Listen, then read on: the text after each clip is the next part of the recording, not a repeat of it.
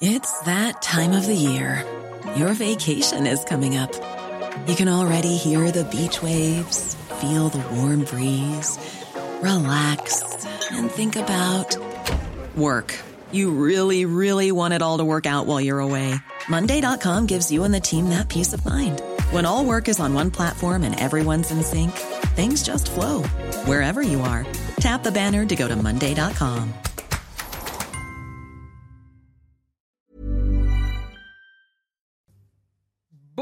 tous et bienvenue à vous pour Midi News. Aujourd'hui, rien n'est réglé comme hier. Bien au contraire, au lendemain de la locution télévisée d'Emmanuel Macron, rien n'a vraiment avancé ni changé. Le président qui vante le compromis qui a clairement aussi mis la pression sur les oppositions. Alors, drôle de manière de construire des compromis, me direz-vous, et plus largement sur l'état de notre démocratie. Nous écouterons l'analyse de Michel Onfray qui dénonce une démocratie dévitalisée, des classes dirigeantes délégitimées, un peuple méprisé et Bruxelles toute puissante n'en jetez plus. On l'écoutera et nos invités vont réagir. Un procès qui promet de faire beaucoup de bruit, celui du camionneur qui avait agressé, lynché, il faut bien le dire, un cycliste. On vous racontera cette affaire incroyable qui a suscité énormément de réactions. Et puis un sondage sans surprise sur l'inquiétude des Français autour de l'immigration en France. Sans surprise, oui, sauf que vous le verrez, une partie des personnes interviewées qui se déclarent de gauche partagent de plus en plus cette inquiétude Comment l'expliquer? Nous en parlerons. Voilà donc pour le programme. Dans quelques instants, je vous présenterai nos invités. Mais tout d'abord, place au journal. Bonjour à vous, chère Nelly. Bonjour Sonia, bonjour à tous. Et on va évidemment revenir à l'allocution euh, du président de la République hier à 20h, Emmanuel Macron, qui a assuré, vous le disiez, vouloir euh, bâtir des compromis avec euh, ses opposants, mais qui leur laisse 48 heures pour formuler des réponses. Proposition d'ailleurs amèrement accueillie par les différents groupes d'opposition. Jordan Bardella, par exemple, renvoie la balle au chef de l'État. Écoutez. Déclaration solennelle d'Emmanuel Macron hier soir l'a démontré. S'il a compris qu'il serait contraint de composer avec une opposition solide, s'il a peut-être fait en apparence quelques accommodements sur la forme et sur la méthode, il a en revanche indiqué qu'il n'avait pas l'intention de changer une virgule de son programme de déconstruction de la France. Ce n'est pas à l'opposition d'indiquer au président de la République les concessions qu'elle consent, c'est au président de la République qui a perdu sa majorité absolue dimanche dernier, d'indiquer désormais sur quel point il est prêt à s'amender pour tenir compte du verdict des urnes et de l'expression démocratique. Et puis direction l'Assemblée nationale à présent où euh, les élections de présidence de groupe se poursuivent aujourd'hui. Bonjour Reda Emrabit, euh, on parle aujourd'hui du Parti socialiste et d'Europe Écologie Les Verts. On connaît déjà le nouveau président du groupe PS, il faudra attendre euh, un petit peu plus longtemps pour les Verts. Effectivement, c'est Boris Vallaud qui a été élu président du groupe socialiste et apparenté assez nettement face à ses deux autres opposants, Jérôme Gage et Guillaume Garot. Boris Vallaud qui est député euh, des Landes, qui est ancien secrétaire général adjoint de l'Élysée au moment où il était euh, sous la présidence de, François Hollande et qui a été aussi camarade euh, de promotion à l'ENA avec un certain Emmanuel Macron. Emmanuel Macron, il l'a évoqué au moment de son allocution, le nouveau président du groupe PS à l'Assemblée nationale. Il veut être face au président une force de proposition et d'opposition. Autrement dit, pas de compromis possible avec euh, le président actuel et, son euh, gouvernement, ce qu'a fait écho évidemment à l'allocution d'hier soir. Et puis vous l'avez dit, il y a aussi une autre élection qui va compter, c'est celle de la présidente et du président du groupe Europe Écologie Les Verts, puisqu'il y aura deux représentants, hommes et femmes, pour euh, ce groupe. On parle de Julien Bayou en tant que membre masculin, lui qui est déjà secrétaire national d'Europe Écologie Les Verts. Et puis il y a une lutte à trois côtés féminins avec notamment Sandrine Rousseau qui serait pressentie et ensuite l'intergroupe NUPES qui regroupe toutes ces sensibilités de gauche se réunira dans l'après-midi mais on n'est pas prêt de sortir de l'usine à gaz parlementaire qui risque de durer très très longtemps. Merci pour ces euh, prédictions, euh, cher euh, Reda. Plus de 50% de cas positifs en, une semaine en France. Vous l'aurez compris, le Covid repart de plus belle. D'ailleurs, nombreux sont les pays européens à y être déjà confrontés depuis quelques semaines. Mais alors que la fin de l'état d'urgence est prévue pour le 31 juillet, faut-il d'ores et déjà s'inquiéter pour la saison qui s'annonce? Détail Quentin Gribel. Un nombre quotidien de contaminations qui a triplé en trois semaines. Le 1er juin dernier, 25 000 cas de Covid étaient recensés en France contre plus de 77 000 hier. Une hausse fulgurante due à l'arrivée des sous-variants BA4 et BA5 de la famille d'Omicron. Ils sont plus contagieux mais surtout, ils arrivent à contourner très légèrement l'immunité euh, qu'a acquis la population suite à la vaccination et suite aux infections par Omicron B1 et BA2. Et le nombre de tests positifs n'est pas le seul à augmenter. Les hospitalisations sont elles aussi en hausse de 29,9% en une semaine. L'été ne devrait pas pour autant être chamboulé, mais attention à la rentrée. Avec le refroidissement des températures, la reprise euh, de la vie euh, à l'intérieur des domiciles, fenêtres fermées, euh, là, il y a un risque plus important euh, de reprise euh, des contaminations, ce d'autant plus que l'immunité de la population pourrait être moins optimale. Et là, évidemment, il faudra remettre en place un certain nombre de mesures barrières. Alors pour éviter d'en arriver là, le gouvernement appelle les personnes les plus fragiles à recevoir une deuxième dose de rappel, soit la quatrième injection depuis le début de l'épidémie. Un mot des conditions euh, météorologiques qui vous attendent. Sachez que 31 départements du centre-est et du nord-est ont été placés euh, en vigilance orange pour des orages. C'est un appel évidemment euh, à la plus grande précaution car hier soir la grêle s'est abattue à causer de nombreux dégâts avec des toitures détruites notamment dans plusieurs départements. Voilà pour l'essentiel. Dans un instant, évidemment, place au débat Midi News en compagnie de Sonia et ses invités. Avant cela, l'écho. La hausse des prix qui fait chuter euh, les ventes de produits frais également. C'est ce qu'on va voir avec Eric de Maten. Votre programme avec Logissimo, votre partenaire pour vos besoins logistiques du premier et du dernier kilomètre, partout en France.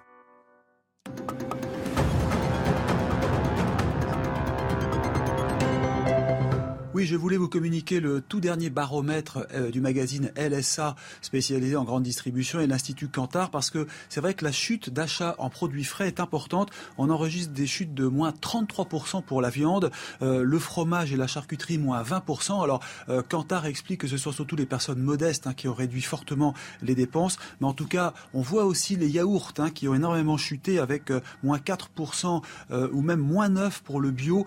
ça donc c'est pour le mois de mai comparé à mai 2021. Et cela pourrait durer parce que euh, les produits frais vont augmenter. Les industriels parlent de 14 à 16 C'est ce qu'ils réclament hein, comme hausse en raison du prix du carton, papier, les coûts, les transports, euh, etc. Donc tout ça va provoquer une hausse des prix dans les mois qui viennent. Euh, maintenant, le chèque consommation est attendu avec impatience, disent les associations de consommateurs. C'était votre programme avec Logissimo, votre partenaire pour vos besoins logistiques du premier et du dernier kilomètre partout en France. Et place au débat. Alors, je vous le disais, rien n'est réglé. On va parler de ce qui se passe au lendemain de l'allocution du président Emmanuel Macron. Puis on écoutera tout à l'heure une analyse plus largement sur l'état de notre démocratie. Peut-être que le tableau est un peu noir, hein, de celui de celui qui est brossé par Michel Onfray. Démocratie dévitalisée, classe dirigeante délégitimée, peuple méprisé et Bruxelles tout puissant qui nous gouverne. Qu'en pensent nos invités? Nous allons le savoir bientôt. Nathan Dever, merci d'être là et bonjour à vous. Agrégé de philosophie, éditeur à la revue La Règle du Raphaël Steinville nous accompagne. Bienvenue et bonjour, rédacteur en chef politique auprès de Valeurs Actuelles. Monsieur Philippe Doucet est là, qui est membre du bureau national du Parti socialiste, ancien maire d'Argenteuil. Bonjour Sonia.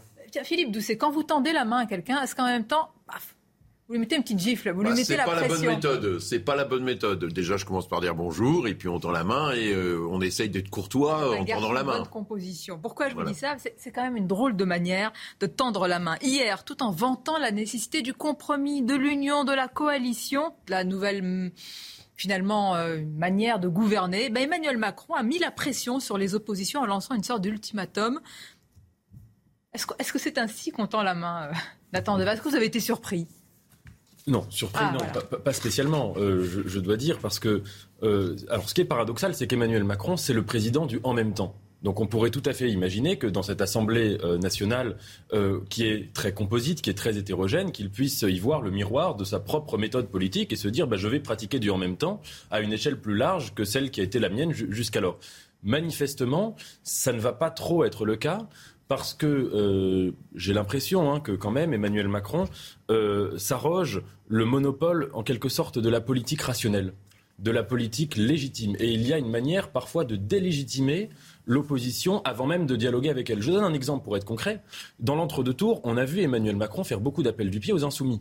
Il a repris l'expression de mmh. planification écologique, il voulait prendre ces électeurs-là, et immédiatement après avoir été élu, donc au moment de la campagne législative, les macronistes se mettent à dire le plus grand mal de cet électorat qui avait pourtant été courtisé par Emmanuel Macron. Donc là, il y a une forme de, contradiction qui, montre bien, le, si vous voulez, une forme de dialogue sans, qui ôte la légitimité à l'interlocuteur. J'entends votre analyse, mais est-ce que vous êtes sûr que vous avez compris? Parce que quand on entend la porte-parole du gouvernement, je crois qu'on n'a pas compris en réalité. Donc, traduction par Olivia Grégoire.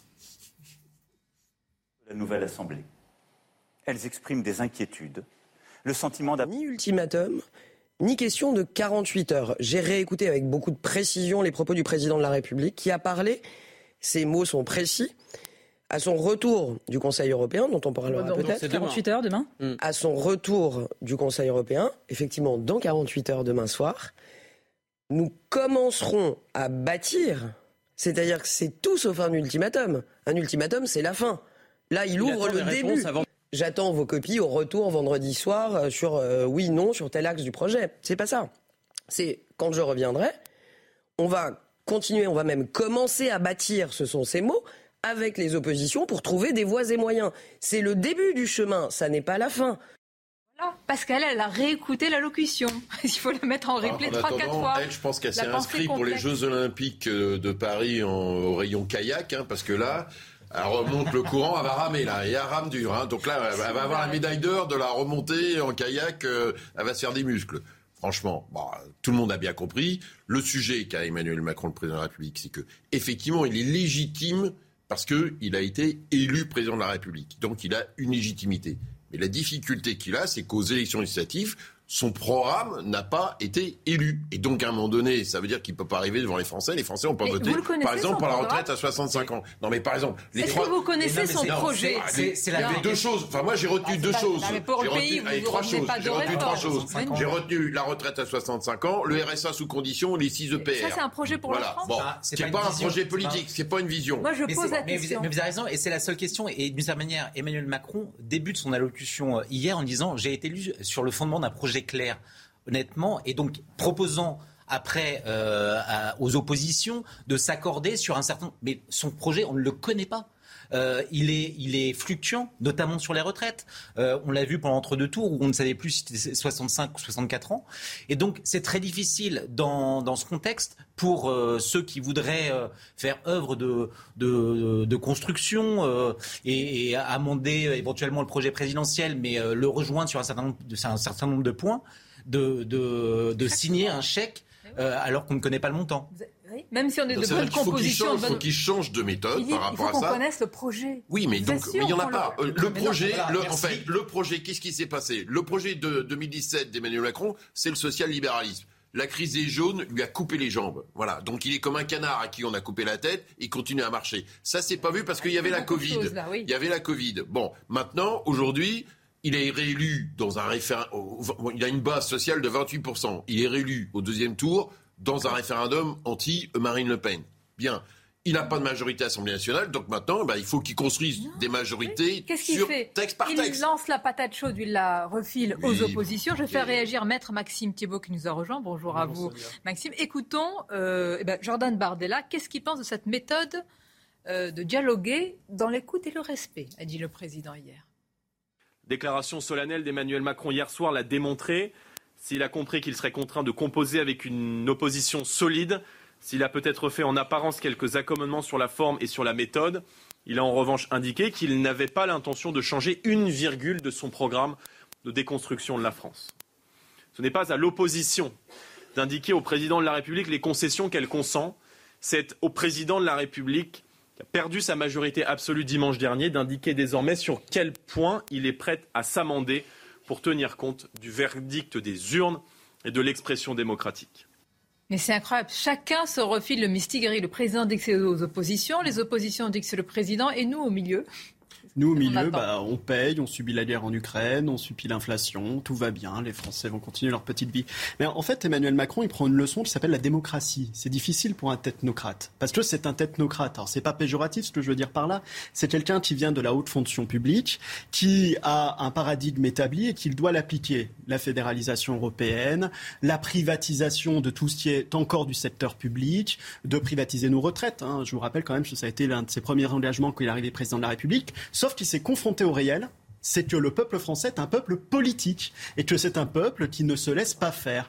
Et il a fait le choix de ne pas confier la France, c'est ça. Il a fait le choix de ne pas confier la France à la famille Le Pen. Par contre, il fait le choix de ne pas vouloir le programme de, de monsieur, de monsieur Macron.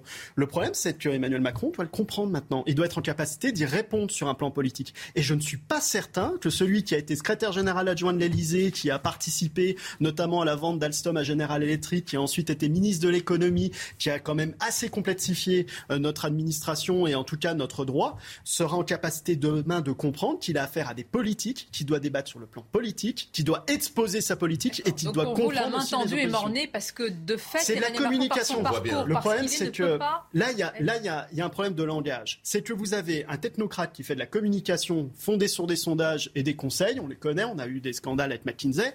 En face de personnalités politiques. Vous allez en avoir en face de vous un Mélenchon avec un groupe qui a des convictions politiques, le groupe de Marine Le Pen qui a ses convictions politiques, notamment sur l'Europe, etc. Et lui va se retrouver en face, en face d'eux et ils ne vont pas parler le même langage. Donc oui, il y a une instabilité qui va, s'installer. Moi, j'ai été très inquiet par ces huit minutes de néant. Parce qu'en fait, il nous a rien dit, sauf qu'il continuerait la même ligne. On, va, on, a posé la question simplement, tout simplement, parce que il y avait combien de millions de Français d'ailleurs hier devant leur euh... beaucoup moins, beaucoup moins que d'habitude. Ce, qui est très faible, qui est très faible, quasiment divisé par deux par rapport à d'autres allocutions, 40% de moins par rapport à des allocutions normales et euh, divisé par deux par rapport, même plus que divisé par deux par rapport aux allocutions sur la Covid ou la guerre en Ukraine. D'accord. Alors ce n'est pas un sondage, c'est une question sur les réseaux sociaux. Avez-vous été euh, convaincu? Bon, je crois que tout le monde se doute de la, la réponse. Regardez. Ah, il va arriver. D'ailleurs, moi, j'aurais posé une autre question. Ouais. À quoi ça a servi? À rien. Ça sert bien. Non, soyez pas si, mais si, ça sert à rien parce que on, bon. finalement, il a donné du crédit à son opposition et puis à nous commentateurs d'aller dire qu'il n'avait pas tiré les leçons de cette de cette défaite aux élections législatives. Je rappelle que c'est une question réseaux sociaux, c'est pas un sondage, mais enfin quand même, c'est toujours une tendance. Et même ce qui est terrible aussi pour lui, c'est que la, la presse quotidienne régionale, la PQR, comme on dit, qui habituellement plutôt moins factuel, moins, factuel qui est moins rude. Moins ce matin est d'une rudesse euh, terrible pour lui. Tous les journaux, La Voix du Nord, on va continuer euh, voilà, à en parler. Etc. Donc, et on va élargir le débat. Le. Ouais. Oui, L'état de notre démocratie, mais d'abord, c'est News Info, les titres de l'actualité.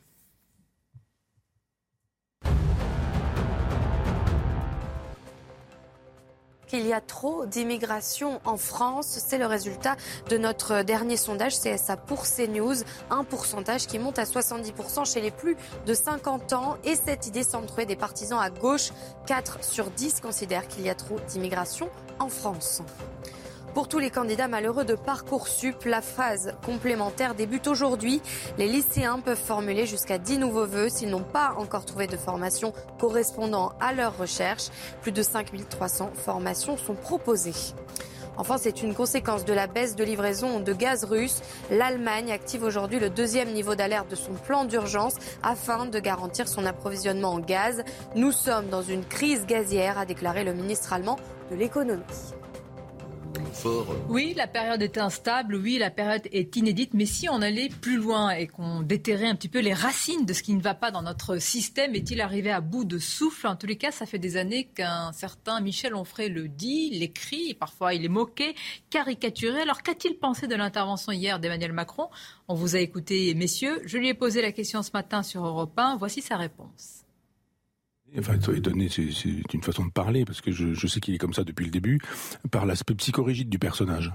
C'est-à-dire qu'il a déjà, pendant cinq ans, perdu toutes les élections, euh, le, le, premier mandat, et il n'a rien fait. À chaque fois qu'il perd une élection, il reste.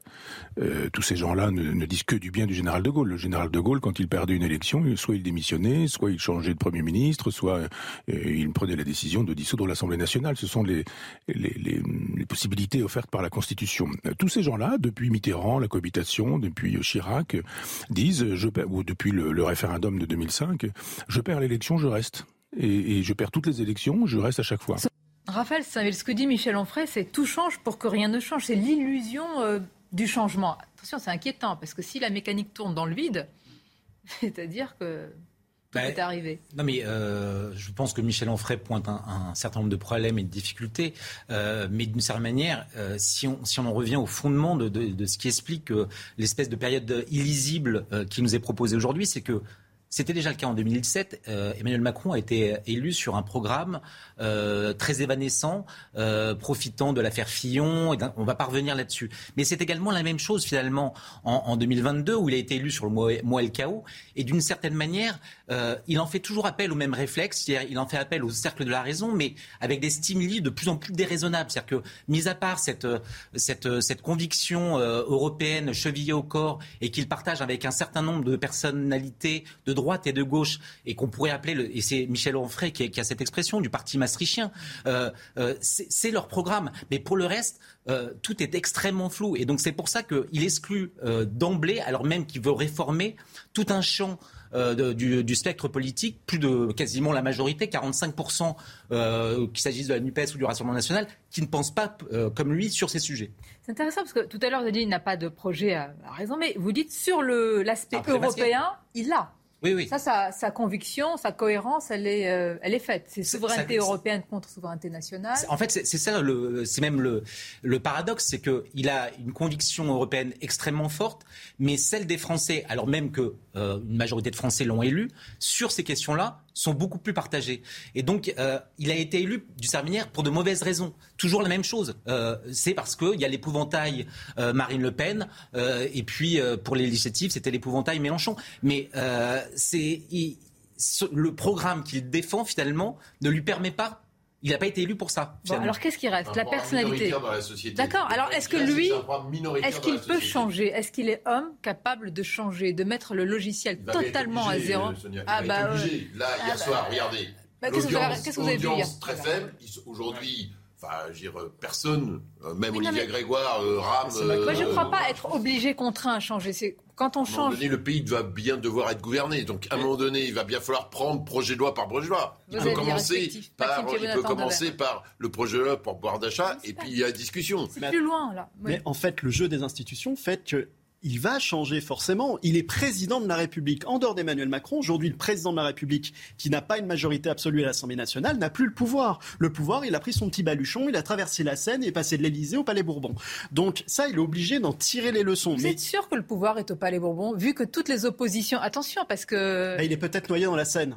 Et ça, ça peut être un problème de sclérose de notre pays. C'est-à-dire qu'on soit incapable d'avoir un gouvernement et de pouvoir le diriger. Ce qui pourrait conduire à une dissolution d'ici euh, d'ici 5-6 mois. Sauf à ce que le Parlement retrouve son ADN sous la quatrième République. C'est-à-dire sous la quatrième République, on avait une vraie démocratie parlementaire. Alors elle conduisait à des instabilités, mais on a eu des très belles lois aussi. Peut-être qu'on aura cela. On ne sait pas, c'est un petit peu tôt pour en parler, mais en tout cas, pour le moment, Emmanuel Macron doit comprendre qu'il n'a plus le pouvoir. Et ça, c'est vraiment quelque chose de fondamental. Et s'il veut, survivre, Jupiter et veut survivre dans ce dispositif, il faut qu'il ait un, un, ou une première ministre politique pour gérer cette dynamique. Mais écoutez, vous dites qu'il faut, mais moi je vous dit aller dans la tête de quelqu'un qui est sûr de son fait et qui, malgré les événements, vous dit Mais oui, non, mais on ne change pas si facilement. Allez, imaginons Sonia qui est, 15, pardon, qui est 15 euh, jours, 3 semaines, 1 mois de crise politique comme ça à un moment donné, il y a juste un truc qui s'appelle les Françaises et les Français. Mais si vous répollinez, vous, vous repeignez juste, ça, ça, ouais, ça me paraît compliqué le répollinage. Hein. vous soulevez un point très important, c'est que, en effet, dans l'imaginaire collectif en France, la 4 République a mauvaise presse. Elle est associée à une forme de paralysie permanente. Elle est tombée pourquoi, la 4 République? Pour la guerre d'Algérie, qui était à l'époque perçue comme une guerre civile, pas comme une guerre extérieure. Euh, euh, c'était normal d'imaginer à ce moment-là qu'il y avait un besoin de verticalité, d'avoir un seul homme qui prenne toutes les décisions parce qu'il fallait aller vite, parce qu'il fallait euh, ne pas perdre du temps, etc. Mais dans les enjeux contemporains, les grands enjeux, la question sociale, les questions géopolitiques, la question climatique et d'autres, est-ce qu'on a besoin de la verticalité de 1958 Pour ma part, je ne pense pas. Et je pense en effet qu'un retour à un régime plus parlementaire, c'est-à-dire en fait plus représentatif, est une excellente nouvelle parce que ça permet. Le gouvernement du peuple, par le peuple, pour le peuple. Alors, ça, c'est la formule de la démocratie. Comme on sait, elle est impossible à atteindre de manière parfaite. C'est d'ailleurs ce qui fait la certains intellectuels comme Bernard-Henri Lévy ou d'autres en compte Sponville, vous dites ah, attention, le peuple peut errer et nous mener dans, l'abîme. Bien entendu. C'est représentatif, ça fait un filtre. Exactement. Ah et ce qui fait l'état de droit, c'est que le souverain n'est jamais totalement souverain, quel qu'il soit. Même si c'est le peuple, il y a toujours des contre-pouvoirs, il y a toujours un conseil constitutionnel, des choses de cette nature. Mais ça, c'est une belle nouvelle. Le droit encadre le peuple d'une certaine façon, mmh. mais il ne faut pas qu'il entrave le peuple. C'est toujours cet équilibre-là qu'il faut trouver. Et la représentativité. Vous parlez de, du Premier ministre ou de la Première ministre. Je veux dire, Moi, je dis Madame le Premier ministre, ou voilà, c'est plus respecte la langue française. Alors, on va écouter de nouveau Michel Onfray. Lui, il dit que si on tient vraiment compte des résultats de dimanche, et j'aimerais vraiment avoir votre réponse, qui pourrait être le Premier ministre? Madame Marine Le Pen. Écoutons-le. Mais la Ve République n'aurait pas permis que le chef de l'État puisse avoir euh, un mhm. défaut de majorité, parce qu'il aurait fallu, euh, soit pour euh, pour rester gaulliste, que, que Macron démissionne lui-même, remette en jeu son mandat, soit qu'il change complètement le chef de l'État, le, chef du gouvernement, en disant bon ben voilà, Madame Borne me présente cette démission et bien sûr je l'accepte et je fais un gouvernement qui est en relation avec ce que le peuple me fait savoir avec les urnes. Donc je nomme Marine Le Pen Premier ministre. Ça me paraît évident. En le disant, vous savez que c'est impossible. Ben bien sûr que c'est possible. C'est ce sont ce que les institutions exige. Ce que les institutions demandent, ça veut dire que si c'est impossible, si vous me dites que c'est impossible, ça veut dire qu'on a avalisé le fait que nous n'étions plus en démocratie. Si, effectivement, parce qu'elle est avant euh, Jean-Luc Mélenchon, Marine Le Pen, donc. Euh, non, là, pardon, par rapport à ça. Le, Pourquoi non, attendez, attendez Philippe, d'abord Raphaël Saint-Ville, je viens vers vous. Pourquoi oui, mais je pense que c'est d'abord une provocation. C'est-à-dire que euh, euh, Michel Onfray, voulant appuyer là où ça fait mal euh, et pour montrer finalement la fragilité, euh, voire l'évanescence du pouvoir et euh, mettre en, en exergue la, la, la, la, nouvelle richesse de cette Assemblée avec effectivement un parti, le Rassemblement national, qui en nombre de, de députés est le premier parti d'opposition. Mais c'est vrai que dans les grands ensembles, euh, la NUPES euh, euh, est plus conséquente. Mais, mais quand bien même, il n'est pas prévu dans les institutions une cohabitation lorsqu'on a une majorité relative. Après, l'habileté d'Emmanuel Macron serait peut-être de prendre en compte cette, cette, cette majorité très, très composite et de s'appuyer sur telle ou telle figure d'un des partis d'opposition pour peut-être composer. Mais c'est autre chose. C'est autre chose. La pause, et comme on a très envie d'écouter votre analyse, c'est juste après la pause, et évidemment celle de Maxime Théo. Nathan Dever, et on continue tous ensemble le débat. Quelle langue, quel teasing. Euh, non, non, on revient à la langue française. Les foules sont en feu, en délire. Là. raconte pas. À tout de suite. Merci d'être avec nous. La suite du débat dans quelques instants. Tout d'abord, un rappel des titres, c'est CNews Info. Journée très importante pour l'Ukraine. Le destin du pays se joue à Bruxelles. Les 27 se penchent aujourd'hui sur sa candidature d'adhésion à l'Union européenne. Une étape hautement symbolique, près de quatre mois après son invasion par l'armée russe. La SNCF va mettre en vente 500 000 places supplémentaires dans les trains cet été afin de répondre à la demande record selon le PDG Jean-Pierre Farandou. Les trains sont selon lui complets les jours de grand départ, mais il reste des places en dehors de ces périodes. Enfin, Zinedine Zidane fête ses 50 ans aujourd'hui. Pour l'occasion, nos confrères de l'équipe lui consacrent une édition spéciale. Dans cet entretien, le Ballon d'Or 98 révèle que sa priorité est de devenir un jour sélectionneur de l'équipe de France au sujet d'entraîner le PSG, même si la piste se refroidit pour le moment. Zidane déclare il ne faut jamais dire jamais. Jamais dire jamais. Et en politique, ça vaut aussi. Alors, ben justement, jamais dire jamais à l'entrée peut-être à la nomination d'un Premier ministre totalement inattendu pour Emmanuel Macron. Ça n'en prend pas le chemin, disons-le. On vient d'entendre juste avant la pause Michel Onfray, provocateur, parlant de Marine Le Pen, euh, Premier ministre. Non, c'est pas envisageable. Non, parce qu'il y a deux choses dans cette affaire. La première, c'est que le premier groupe à l'Assemblée nationale, quoi qu'on en pense, c'est ensemble. C'est les amis euh, d'Emmanuel Macron. Donc s'il prend un Premier ministre, euh, s'il choisit le groupe majoritaire, euh, enfin le plus important, pas majoritaire, c'est ses amis. Bien. Le deuxième, c'est la NUPES, et le troisième, c'est effectivement Marine Le Pen. Donc il n'est pas anormal qu'il choisisse ça. Après, il pourrait faire un choix totalement différent, ce qu'a fait Gérald de Gaulle en 1962, où il nomme Georges Pompidou, qui était son directeur de cabinet, ah qui était totalement hors, pas élu, totalement hors du circuit politique, en tout cas dans les appareils politiques, etc., totalement inconnu des Françaises et des Français, et il nomme en fait son directeur de cabinet comme Premier ministre pour d'ailleurs marquer une rupture en indiquant maintenant c'est moi qui dirige. il voilà. fait avec Jean Castex, donc, ça n'a pas euh, fonctionné. voilà. Euh, Là, je pense qu'aujourd'hui, vu la configuration, honnêtement, euh, et j'ai pas d'action euh, chez lui, mais quelqu'un comme François Bayrou, vous voyez, qui est un politique, qui est dans une position centriste, pourrait essayer de négocier.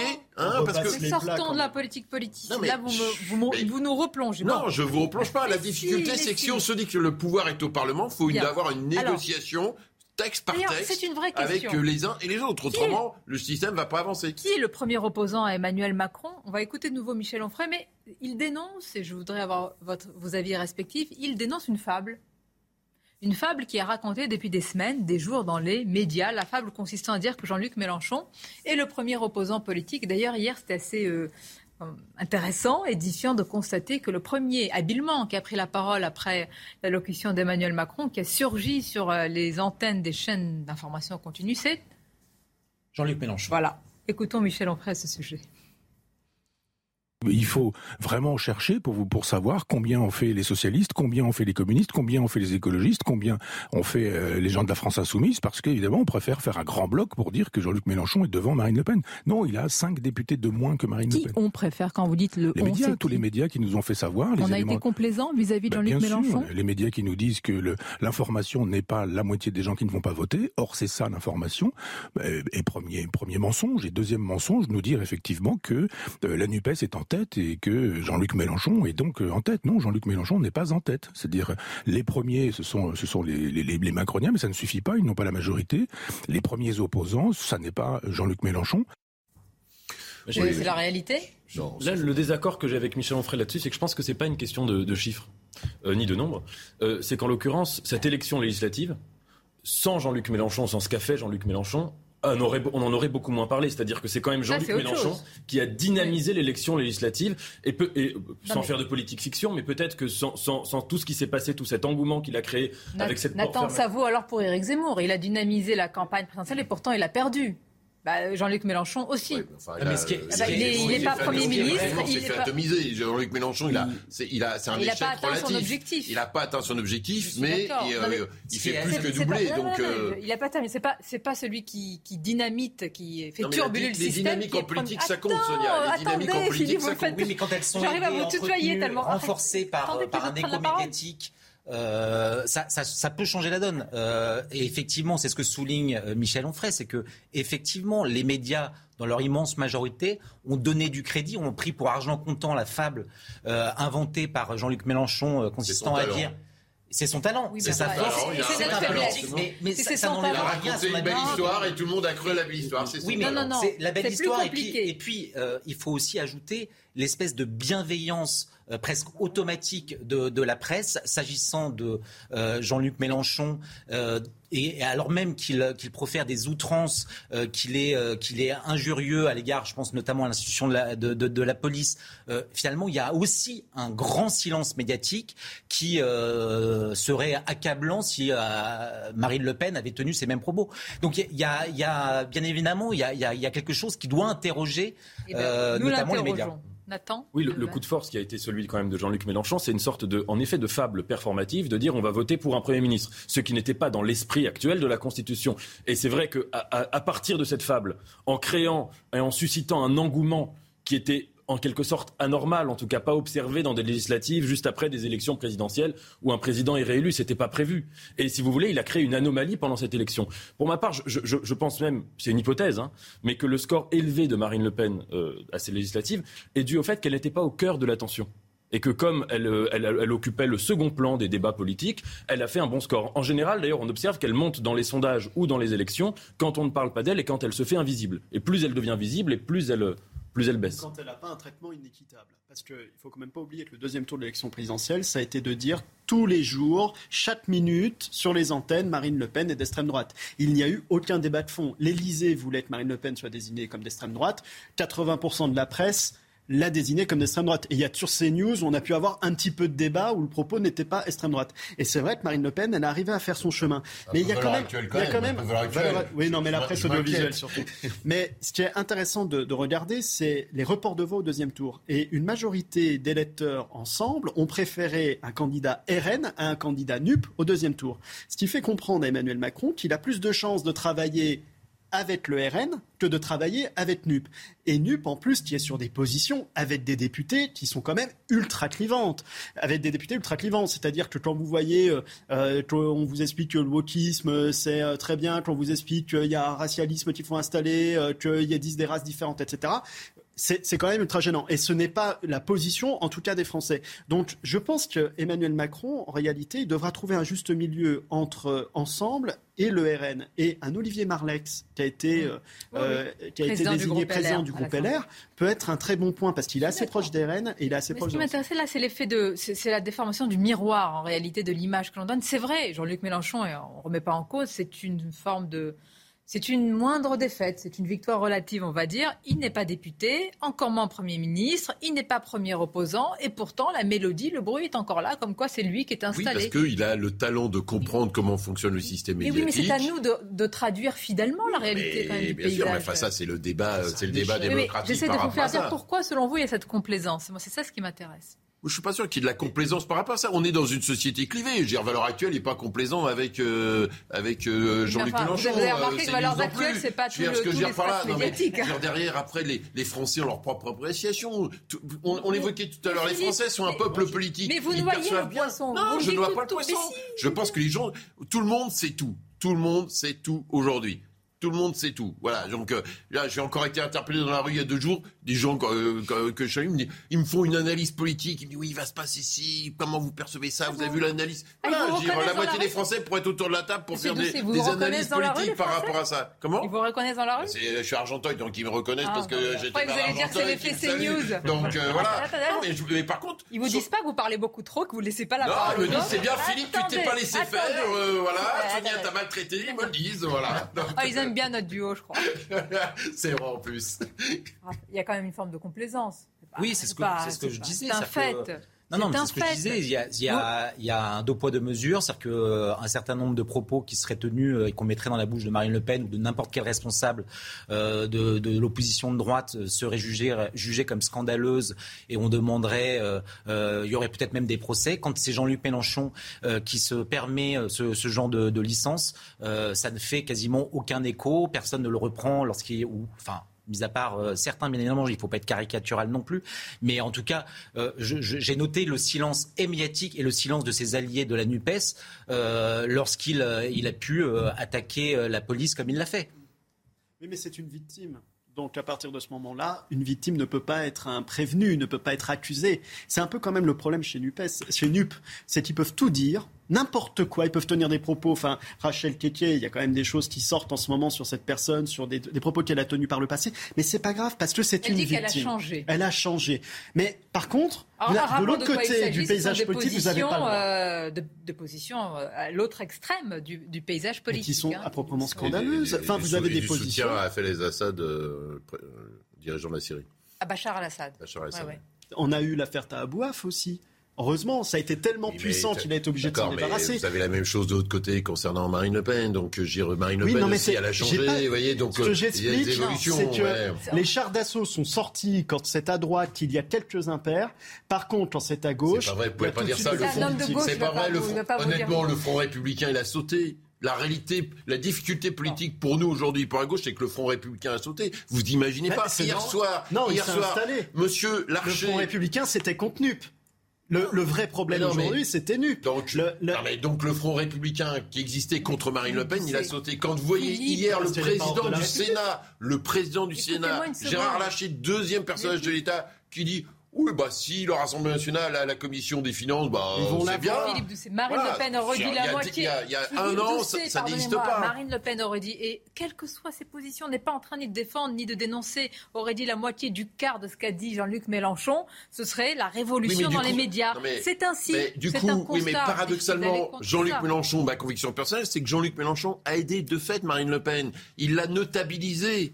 Il l'a notabilisé. Marine Le Pen a pu, a pu remercier, a pu envoyer des fleurs à Zemmour, a pu envoyer des fleurs à Zemmour qui apparaît, qui apparu comme un paratonnerre. Et là, sur la police, et là, sur l'histoire de la police, il l'a notabilisé. Regardez même les photos. La pile du Racel. Regardez même les photos. non, mais regardez même les photos de l'Assemblée nationale. Alors, a dit, vous mettez le costume, vous bougez pas une oreille, vous faites sobre. Voilà, la photo de la France Insoumise, c'est pas la même image. Il joue la notabilité Philippe Doucet. Oui, patron. Non. Quand est-ce que vous avez passé votre bac Vous vous en souvenez Oui, il y a quelques. Hier Régé de philosophie. 2014. 2014. Ah, ah, quand même, là on entend ah, quand même. 35 ans. 95 ou 96, je ne sais plus. Oui. Euh, non, 1800. oh, c'est moche. C'est moche. Oh, c'est très moche, Sonia. Alors, non, mais c'est sérieux. Vous êtes témoin comment je suis maltraité. Oh là là. Il va y avoir un comité de défense de filles doucées censé. Ah, bah, les victimes, on les connaît. Merci.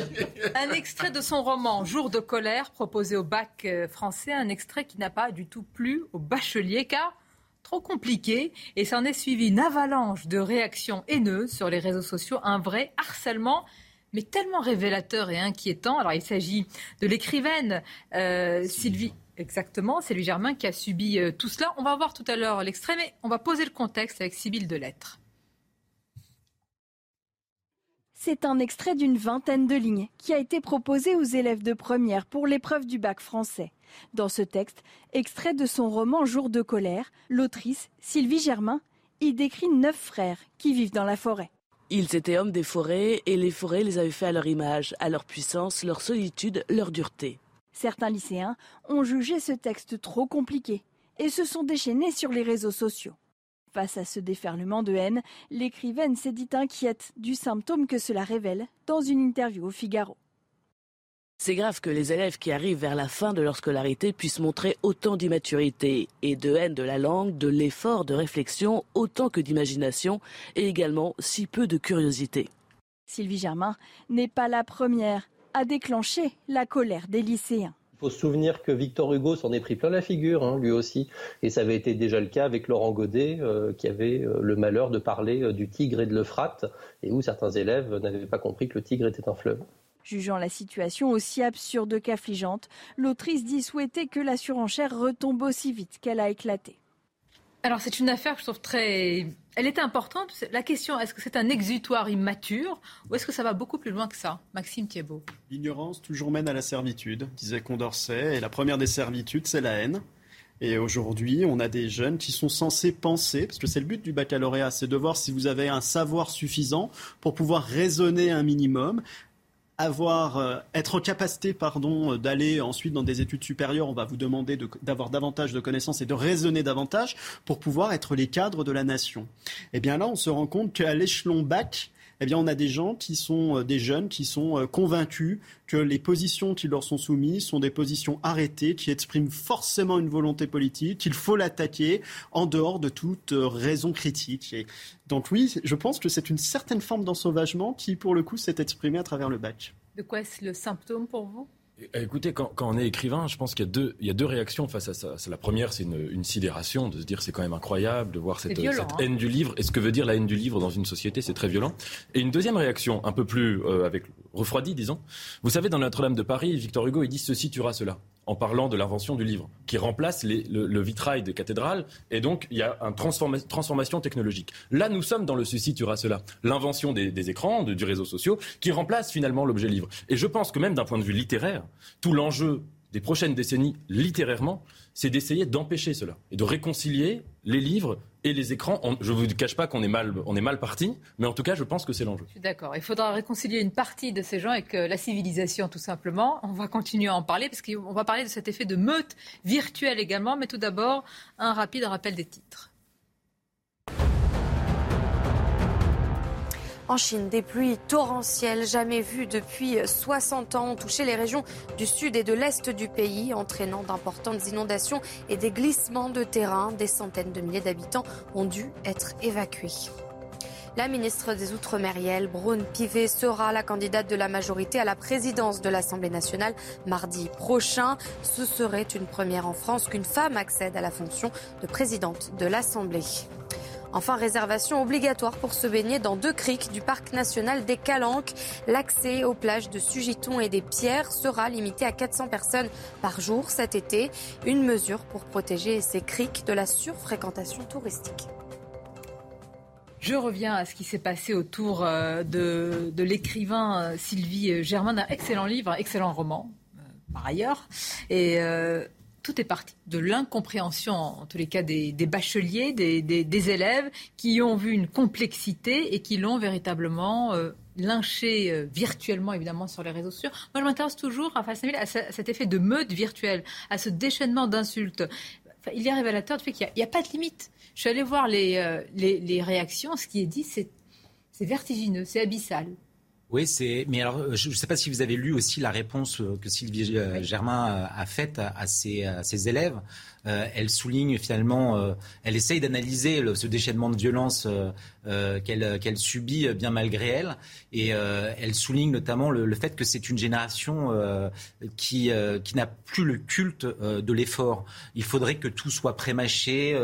elle se contente de 3, 400, 500 mots pour, pour évoluer dans la, dans la société.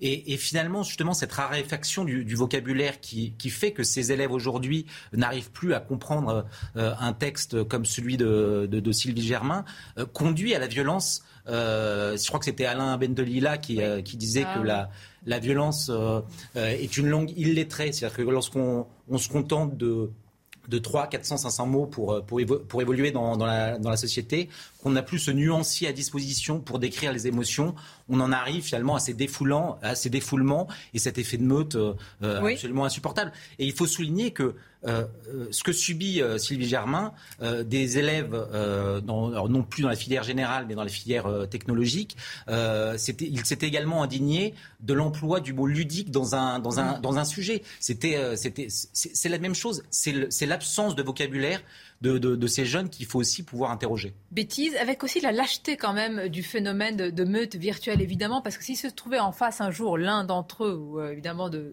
l'écrivain, va savoir ce qu'il serait capable de dire en face, mais évidemment, anonymement, derrière l'écran, et avec tout le monde derrière, on y va. On lynche, on lâche. Oui, c'est pour ça que moi, à titre personnel, je suis euh, contre l'anonymat sur les réseaux sociaux. Je pense que quelqu'un assume ses positions.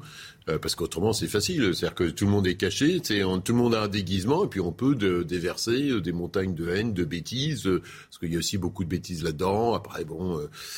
et puis les réseaux sociaux, il y a un phénomène de loupe aussi, c'est-à-dire qu'il y a. l'arbre qui cache la forêt. Non, mais je le dis moi. Mais... Non, je, mais je, je partage ça. Je, par, je, je pense qu'on est, sur un changement. D'insulter sur quelque chose comme ça, qu'est-ce qu'il est capable de faire dans, Oui, mais aujourd'hui, voilà, euh, moi, quand je suis sur le plateau, je me fais insulter aussi. Euh, voilà, donc euh, vous avez ces phénomènes-là. On, peut, on peut être en désaccord. Voilà, je, je, je, partage peu d'options avec avec Valeur Actuelle, mais bon, on peut échanger par rapport à ça. Voilà, donc bon. Et par ailleurs, je pense aussi qu'il y a un changement civilisationnel. Là, il peut y avoir une bataille politique. Là, nous ne sommes pas dans ce contexte-là. Là, c'est sanctuarisé, c'est le savoir. C'est aussi une logique aujourd'hui de la place du livre. Moi, je suis dans une génération qui chérit le livre. Mais aujourd'hui, euh, même mes enfants, ils sont sur euh, les écrans, mais ils apprennent plein de choses. Mais même sans chérir le livre, il y a une question d'éducation. Mais, c'est aussi simple que ça. D'accord, il y a une question d'éducation, mais derrière, on est sur un changement. Je voilà, le, le, le, le, livre a permis euh, la diffusion de la Bible, alors qu'avant, il y avait des de copistes, et aujourd'hui, c'est les réseaux, c'est les vidéos qui changent le dispositif. On est sur... Je pense que... Le, alors, je regarde les chiffres de diffusion des livres pour le moment, ça se stabilise, mais en même temps, il y a des générations entières qui ne lisent plus. Non, mais très ça n'a rien à voir avec ce sujet. Mais si, parce que du coup, en fait, le bac de français, ça les ennuie. Ils disent pourquoi, euh, pourquoi vous nous obligez à lire Camus? Pourquoi vous nous obligez à lire Stendhal? Voilà, ça les ennuie. Maxime Thiebaud. Voilà, ça les ennuie. Ils veulent avoir le bac. voilà. Maxime Thiebaut. Les, sociétés. Ils veulent avoir le bac. Ben, euh, déjà qu'on le prend comme ça, ils vont l'avoir. de réussite. Euh, pas tout à fait, pas tout à fait. Ouais, faut vraiment, il faut pas s'être réveillé le matin pour ne pas l'avoir. Euh, non, mais les, les sociétés qui, euh, qui euh, chérissent le livre et qui font l'éloge de l'écriture sont les sociétés qui réussissent. Les Romains ont réussi à leur époque parce qu'ils ont su exploiter le papyrus. Euh, L'Europe est devenue une puissance parce qu'il y a eu l'imprimerie de Gutenberg. Aujourd'hui, et je suis complètement d'accord avec ce que disait Nathan, c'est dans quelle mesure on va arriver à chérir l'écriture. Et l'écriture, c'est déjà passé par le savoir, c'est passé par la maîtrise de la langue française, de son vocabulaire, de sa grammaire, pour pouvoir ensuite comprendre et lire les belles lettres. Le problème aujourd'hui, c'est que vous avez des gens qui n'ont même pas eu le minimum du savoir, qui passent un examen qui ne veut plus rien dire parce que c'est pas lui qui vous permet d'avoir grand chose. Après, vous passez dans les fourches codines de Parcoursup. Et vous avez ces personnes-là qui sont amenées à juger dans l'ignorance. Et c'est là où on a un vrai drame et on a une décivilisation. Une pause des civilisations, grand mot. Une pause. Alors, restez avec nous, parce que j'ai beaucoup de choses à vous soumettre dans la deuxième partie. On parlera d'un sondage qui ne va pas vous surprendre, mais vous allez voir que la sociologie des personnes interviewées va beaucoup faire, vous faire euh, réagir. On reviendra à la politique, parce que compromis pour combien de temps Et je vous ferai également réagir à une réaction sur les réseaux sociaux qui m'a interpellée, celle d'Aurore Berger, qui dit historique. Pourquoi? Parce qu'elle est une femme présidente du groupe LREM, parce qu'il pourrait y avoir une femme présidente de l'Assemblée nationale. Est-ce que c'est pas un peu le mot historique devient galvaudé? Est-ce que c'est véritablement ça le vrai sujet, même si on peut toujours s'en féliciter? La pause et on se retrouve. Suite de vos débats dans quelques instants, nous allons parler d'un sondage sur l'immigration et vous serez étonné de la sociologie des interviewés. Nous parlerons aussi, euh, nous poserons cette question où sont les femmes? Eh bien, l'Assemblée nationale, vous le verrez, Aurore Berger estime que c'est historique. Elle, présidente du groupe Renaissance à l'Assemblée, puis peut-être aussi une présidente à l'Assemblée nationale. Mais même si c'est historique, est-ce que c'est ça qui est le plus important à retenir? Nous poserons la question, mais tout d'abord le journal. Et on a la chance d'avoir une femme. Et quelle femme Bonjour à vous. Rebonjour, oh, chère Nelly. Vous êtes trop aimable. Je vous retourne le compliment, chère Sonia. Et euh, effectivement, l'actualité nous conduit à nouveau, vous vous en doutez, à l'Assemblée nationale où l'élection des présidents de groupe se euh, poursuit aujourd'hui. Bonjour, Reda Emrabit. Vous êtes d'ores et déjà sur place. Europe Écologie Les Verts vient d'opter il y a quelques minutes pour une coprésidence. Effectivement, une co-présidence mixte avec d'un côté, donc chez les hommes, nommé Julien Bayou, figure majeure, secrétaire national d'Europe Écologie Les Verts. Il sera co-président aux côtés d'une inconnue du grand public, du grand public, Cyrielle Chatrin. Elle a 34 ans, elle est députée de la seconde circonscription de l'Isère. Elle a repris une circonscription historiquement à gauche qui était passée sous le giron La République en marche. Elle vient donc de remporter cette élection. Elle a déjà été assistante parlementaire durant de nombreuses années. Elle a une connaissance assez technique des dossiers. Il n'y a pas eu vraiment d'élection au sein du groupe écologiste, mais plutôt des accords, des nominations, notamment concernant Sandrine Rousseau, puisqu'a priori, eh bien, la députée de Paris devrait être candidate à la vice-présidence de l'Assemblée nationale. On s'est entendu du côté des Verts, ce qui n'est pas vraiment le cas de façon euh, habituelle. Et puis, pour rappel, il y a eu aussi une autre élection, celle du groupe socialiste pour la présidence, avec Boris Vallaud, qui a été euh, largement élu devant euh, Jérôme Gage et Guillaume Garot. Bref, les différentes composantes de la NUPES commencent à se mettre en place en termes de hiérarchie. Merci beaucoup pour toutes ces précisions. Reda Emrabit, on va revenir évidemment à l'allocution du président de la République hier à 20h, Emmanuel Macron qui assure vouloir bâtir, dit-il, des compromis avec ses opposants, mais qui leur laisse 48 heures pour euh, lui donner une réponse. Proposition amèrement accueillie par les différentes formations politiques. Écoutez. Ce n'est pas à l'opposition d'indiquer au président de la République les concessions qu'elle consent. C'est au président de la République qui a perdu sa majorité absolue dimanche dernier d'indiquer désormais sur quel point il est prêt à s'amender pour tenir compte du verdict des urnes et de l'expression démocratique. Hier, il nous a interpellés en nous disant euh, à quel compromis les groupes parlementaires sont prêts pour appliquer mon programme. D'abord, lui rappeler qu'il a été euh, élu moins sur son programme que, euh, sur, que contre l'extrême droite et que nous avons voté à gauche euh, pour, euh, pour lui. Il est donc d'abord de sa responsabilité de dire à quel compromis, lui, il est prêt. L'actualité qui s'écrit aussi ce jeudi à, Bruxelles avec un sommet des Balkans qui a eu lieu ce matin avant un Conseil européen qui lui débute cet après-midi. Bonjour Harold Iman, vous êtes d'ores et déjà sur place. Sommet crucial, on le rappelle, pour Kiev qui attend le feu vert pour sa candidature. Absolument. Et la question aujourd'hui, ce matin, de l'admission des pays des Balkans est posée. Et la Bulgarie, pays membre de l'Union européenne, bloque l'accession de son voisin, la Macédoine du Nord, à cause d'un vieux contentieux. Tout ceci éclipsé par la guerre en Ukraine, on ne s'y attendait pas vraiment. Ainsi, les pays des Balkans, qui auraient dû rentrer tous ensemble dans l'Union européenne, sont bloqués. Alors, que faire de l'Ukraine et de la Moldavie? L'idée circule de faire passer ces deux pays devant les pays des euh, Balkans sur la voie de l'adhésion européenne. Ceci renforce la proposition d'Emmanuel Macron et d'autres d'en finir avec ce droit de blocage que pourrait détenir un seul pays membre, en l'occurrence la Bulgarie, sur des questions importantes. Et pour l'Ukraine, donc, c'est cet après-midi qu'on verra la question de plus près dans le Conseil européen. On vous retrouvera bien sûr euh, à cette occasion. Merci beaucoup d'ores et déjà pour euh, toutes ces explications. Voilà dans un instant reprise du débat, évidemment avec Sonia. Avant cela, le sport. Retrouvez la chronique sport avec Unibeo Piscine, créateur des piscines sur mesure. Piscineunibeo.com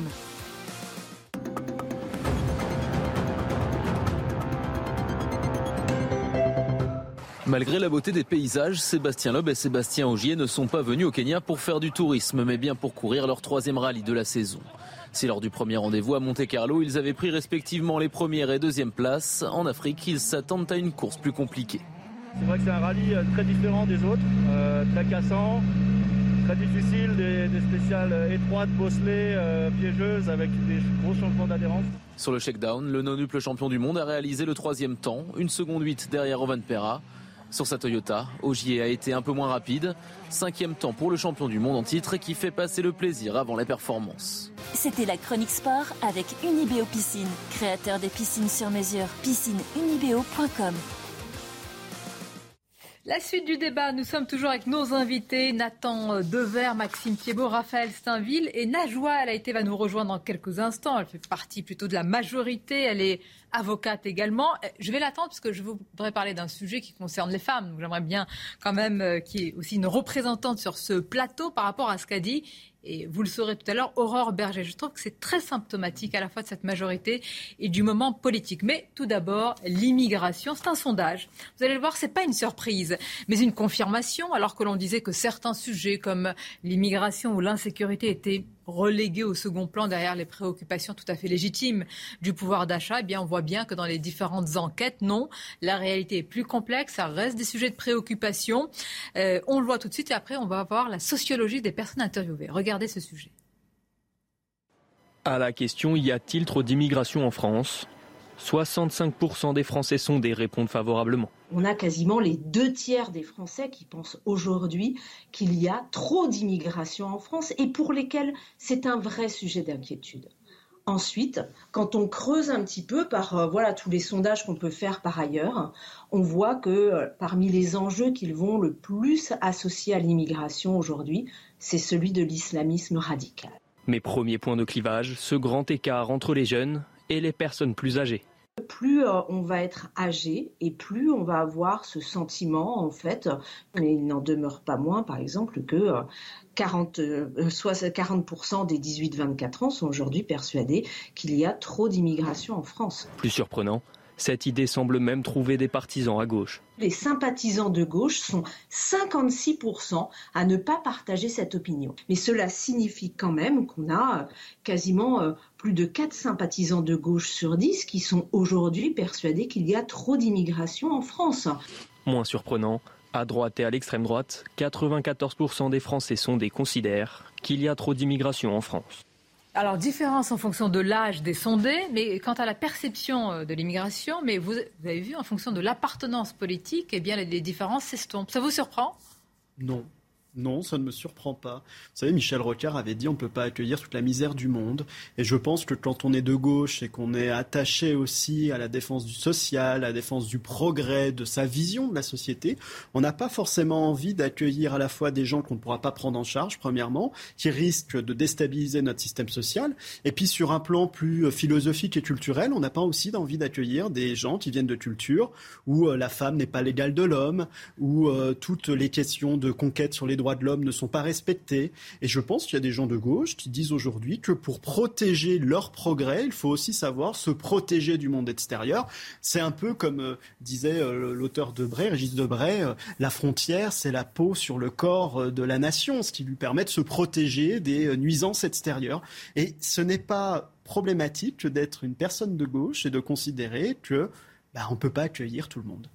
65%, donc, selon ce sondage des Français, estiment qu'il y a c'est ainsi que c'est dit, un trop d'immigration euh, en France. Je, fais souvent le parallèle, Nathan Dever, avec ce qui se passe au Danemark, avec ce qu'a dit la première ministre, plutôt d'ailleurs social-démocrate, hein, il y a quelque temps. Il y avait eu beaucoup de réactions. Elle avait dit zéro euh, immigration, c'est terminé. Cela menace le pacte euh, social tel qu'il est. Quand vous le dites en France, c'est un déchaînement de tous les mots. vous êtes fascisé, vous êtes extrémisé, vous êtes extrême droitisé, zémorisé, tout ce que vous voulez. Alors qu'ailleurs, dans les pays européens, le débat se pose. Comment on l'explique? Je ne pense pas qu'il y ait de questions qui soient de droite ou de gauche. Un thème comme l'immigration en soi est une question qui est neutre, et ce qui est de droite ou de gauche, ce sont les réponses qu'on peut fournir à ce thème. Et je pense qu'il faudrait vraiment euh, ne pas adopter cette, cette vision de la politique qui consisterait à vouloir étiqueter les thèmes à la place des réponses, premièrement. Deuxièmement, sur, sur l'immigration, qu'il y ait un débat. En effet, c'est un sujet majeur dans, dans la vie d'un pays, dans la vie de la souveraineté d'un pays, qu'il y ait un débat sur l'immigration. C'est absolument nécessaire, comme tous les sujets. Je mettrai juste deux, puisque vous parliez de, du, signifiant euh, fasciste, etc., je mettrai deux, à mon avis, critères qui sont importants. Je ne sais pas si ça relève du fascisme, mais ne pas confondre immigration et droit d'asile déjà, parce que ce sont deux choses très différentes, premièrement, et deuxièmement, ne pas avoir un, un débat qui, si vous voulez, passe outre ou qui, qui, fait, qui stigmatise des personnes humaines et qui en reste à la question structurelle sur de l'immigration. Premier argument, tout en disant la réalité est être lucide sur un droit d'asile qui est totalement dévoyé. De, ah, Maître, je salue Maître Najwa Laïté qui nous a rejoint. Merci à vous. Vice-président de Territoire de Progrès, toujours? Toujours. Dans la, dans, la majorité. Dans la majorité. Présidentielle. Nathan termine son argumentaire, je reviens vers vous. Oui, c'est vrai que c'est le troisième aspect du, débat. C'est euh, il y a quand même beaucoup de choses dans la loi qui ne, ensuite ne sont pas nécessairement appliquées dans les faits, notamment la, question des, OQTF. Et juste une chose, si on en reste à la question entre guillemets philosophique, euh, la vision euh, idéologique qu'on peut avoir de l'immigration sans trop caricaturer, il y a deux grandes positions qui s'affrontent dans le débat public. L'une qui présente les frontières comme des murs en quelque sorte, c'est-à-dire euh, de dire zéro immigration, ce paradigme-là, et l'une qui présente euh, des frontières comme des, fenêtres ouvertes, tout le monde rentre, tout le monde sort, etc. Moi, pour ma part, j'ai tendance à dire que les frontières sont des portes. Et comme disait Musset, il faut qu'une porte soit ouverte ou fermée. Il faut pouvoir euh, gérer cette vision-là. mais alors vous répondez pas à la question. C'est est-ce que pour l'avoir trop ouverte, il faut la fermer? Moi, c'est ça la question que je vous pose. Ah, il faut trancher là sur hein Non, mais c'est ça la question. La, joie, a été, je le disais, 65%. Là, c'est un sondage. 65% des Français estiment qu'il y a trop d'immigration. Et on allait voir le profil des interviewés. Certains, une partie, viennent de la gauche, maintenant, qui n'ont plus euh, tabou, en réalité, ni de pudeur de gazelle, si je puis dire, à dire cela. Est-ce que vous partagez euh, ce constat? Bah, cette question, en effet, même, j'allais dire même, mais le même est de trop. Hein. Quand on est de gauche, oui, il faut s'intéresser à, cette euh, question-là. Ça ne doit pas être un sujet qui concerne uniquement la droite ou l'extrême droite. Euh, c'est une réalité, d'autant que moi, en tant que personne de gauche, quand je vois euh, des familles sous des tentes à Paris, dans des conditions de vie indignes, des conditions d'hygiène, n'en parlons même pas oui, ça m'interpelle. Et donc, il faut, il faut absolument traiter et apporter des réponses à, cette immigration.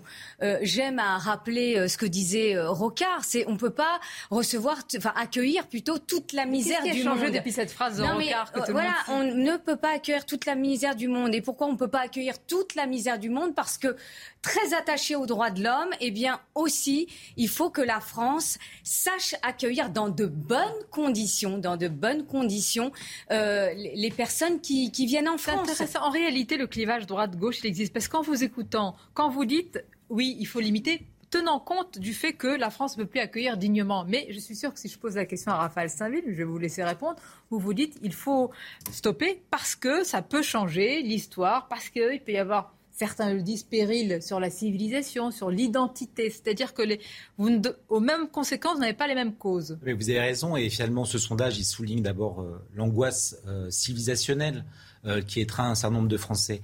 Et moi, ce qui, me paraît encore plus important même que le clivage, le clivage politique est de moins en moins opérant sur ces questions-là, et on le voit lorsque un certain nombre de, personnes à gauche euh, traduisent également dans ce sondage leur, angoisse civilisationnelle ou identitaire, c'est le clivage générationnel.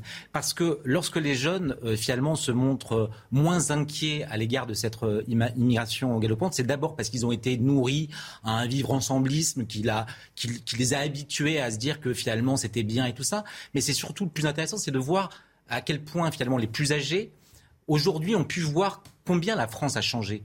Et alors, on va pas faire de grands débats sur le, grand remplacement, mais finalement, le grand remplacement, il se traduit aussi euh, dans, la perception que les, que les plus âgés ont de l'immigration aujourd'hui. La France, bien évidemment qu'elle a changé à travers ces vagues successives qui se sont euh, succédées. Et, voilà, ça, donne ces résultats, ça donne cette angoisse. Vous, direz vive la créolisation et Éric Zemmour vous dit euh, grand danger, grand remplacement. Mm. Bah, pour rebondir sur ce que vous venez de dire, c'est vrai qu'on ne peut pas nier que dans cette euh, thématique-là, il y a ce volet civilisationnel, identitaire.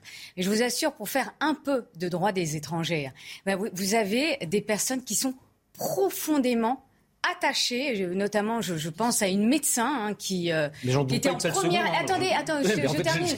Non, mais qui, qui est en, qui était en première ligne pendant cette crise du Covid et euh, qui souhaite obtenir la, la, naturalisation française. Autant vous dire qu'elle connaît l'histoire de France euh, de manière ah bah. impressionnante.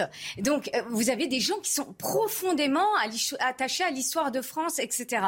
Donc certes, il y a ce sujet civilisation identitaire, mais on ne peut pas se limiter qu'à ça. Donc quand on dit il y a trop d'immigration, on ne peut pas dire Oui, la, réponse est entre, est entre les deux. Pourquoi? Parce que à ce jour, on rencontre des problèmes de main d'œuvre. Mais, bien sûr que le cas par cas soit maintenu, fort heureusement, c'est notre tradition. Mais la question n'est pas seulement. La question, c'est de quelle Europe? Parce que faut dire les choses. Ça, ne dépend plus beaucoup de, de, la France. Et là, on peut dire que quand même, en grande partie, le pouvoir à Bruxelles, on, vous entendrez notamment ce que dit Michel Onfray à ce sujet, mais est-ce qu'on a encore la capacité de décider de notre politique d'immigration? Moi, je trouve que c'est une question importante. Bah, justement, en vous écoutant, je pense que peut-être que ce qui distinguerait euh, une réponse de droite à la question de l'immigration et une réponse de gauche, c'est que bon, la réponse de droite va gérer le problème de l'immigration en France il me semble que ce qu'il faut, ce qu'il faut, une la réponse de gauche, en, tout cas, consiste à essayer de percevoir les causes de l'immigration. Je vais donner un seul exemple. je, vais vous donner, je vais vous donner un seul exemple euh, sur un, pays précis,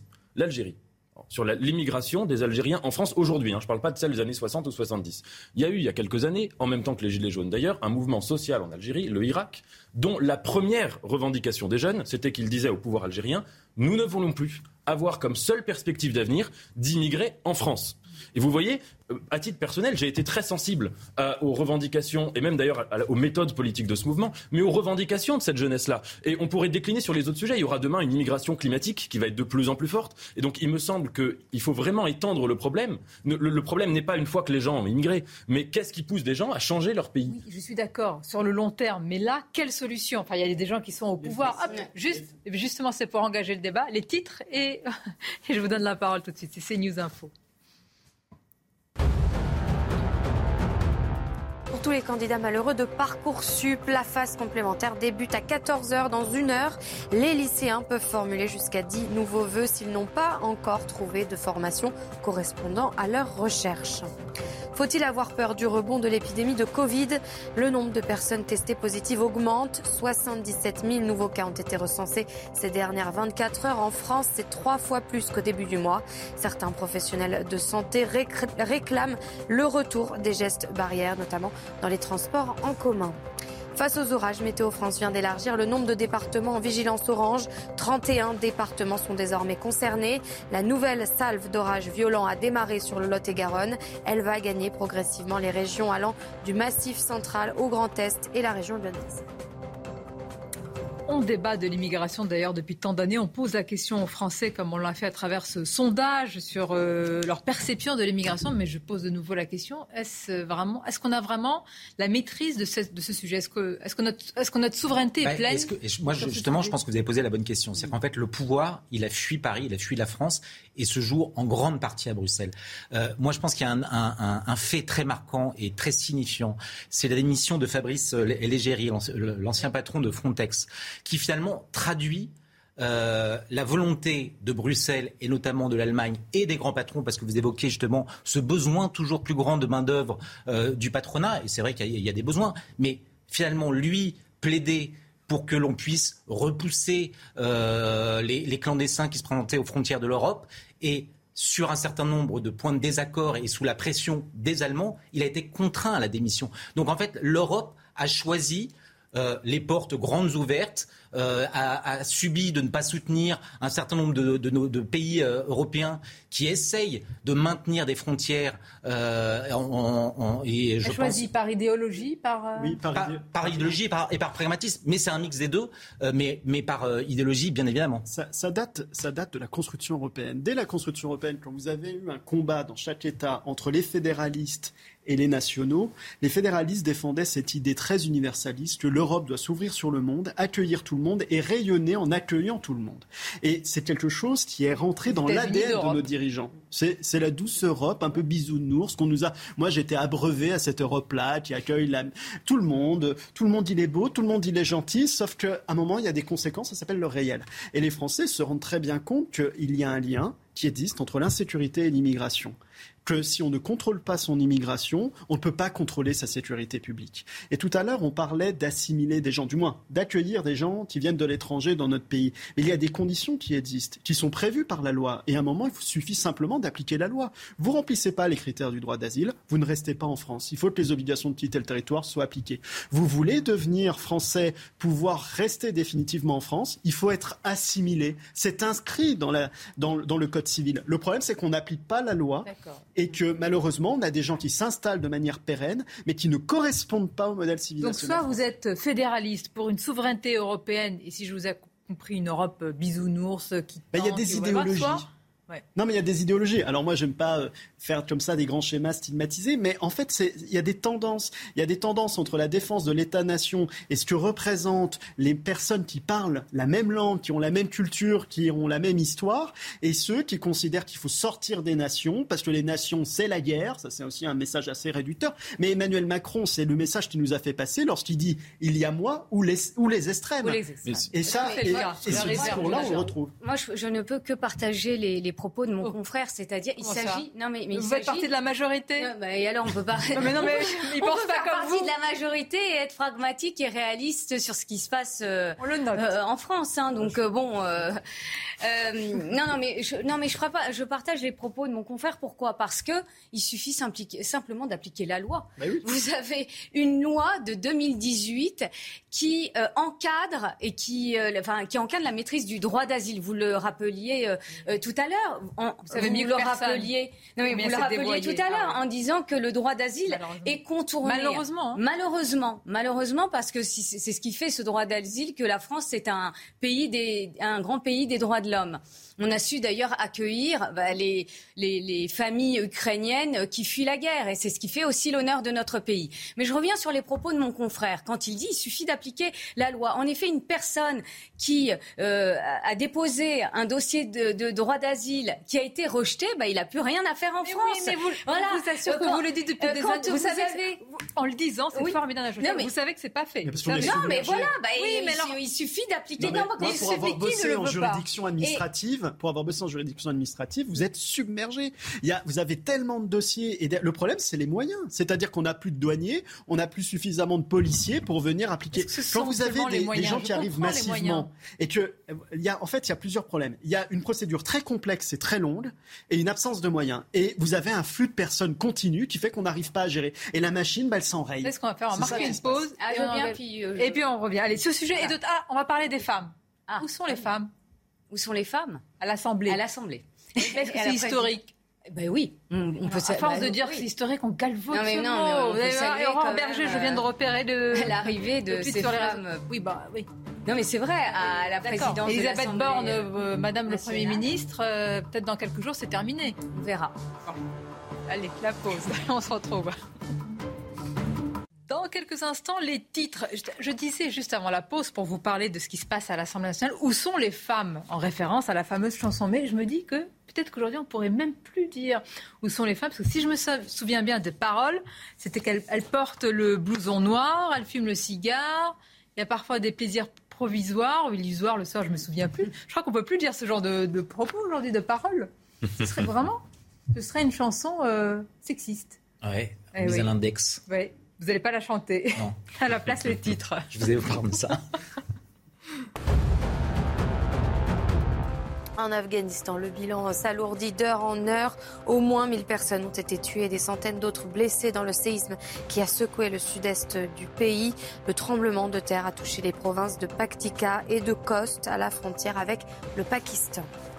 C'est une conséquence de la baisse de livraison de gaz russe. L'Allemagne active aujourd'hui le deuxième niveau d'alerte de son plan d'urgence afin de garantir son approvisionnement en gaz.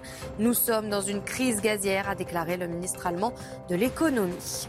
Enfin, Vienne retrouve sa première place au classement des villes les plus agréables du monde, comme en 2018 et en 2019. La capitale autrichienne est placée pour la troisième fois au sommet de cet indice.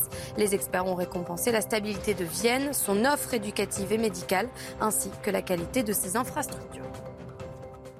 Les femmes à l'Assemblée nationale, j'ai retrouvé les paroles elles portent un blouson noir, elles fument le cigare, font parfois un enfant par hasard et dès que vient le soir, elles courent dans le néant vers des plaisirs provisoires. Et il y a la chance. Non mais si vous lisez la suite, elles ne parlent plus d'amour, elles portent les cheveux courts, elles préfèrent les motos, dites-moi où sont les femmes, etc. Certains vous diraient aujourd'hui que vous ne pouvez plus prononcer ces mots.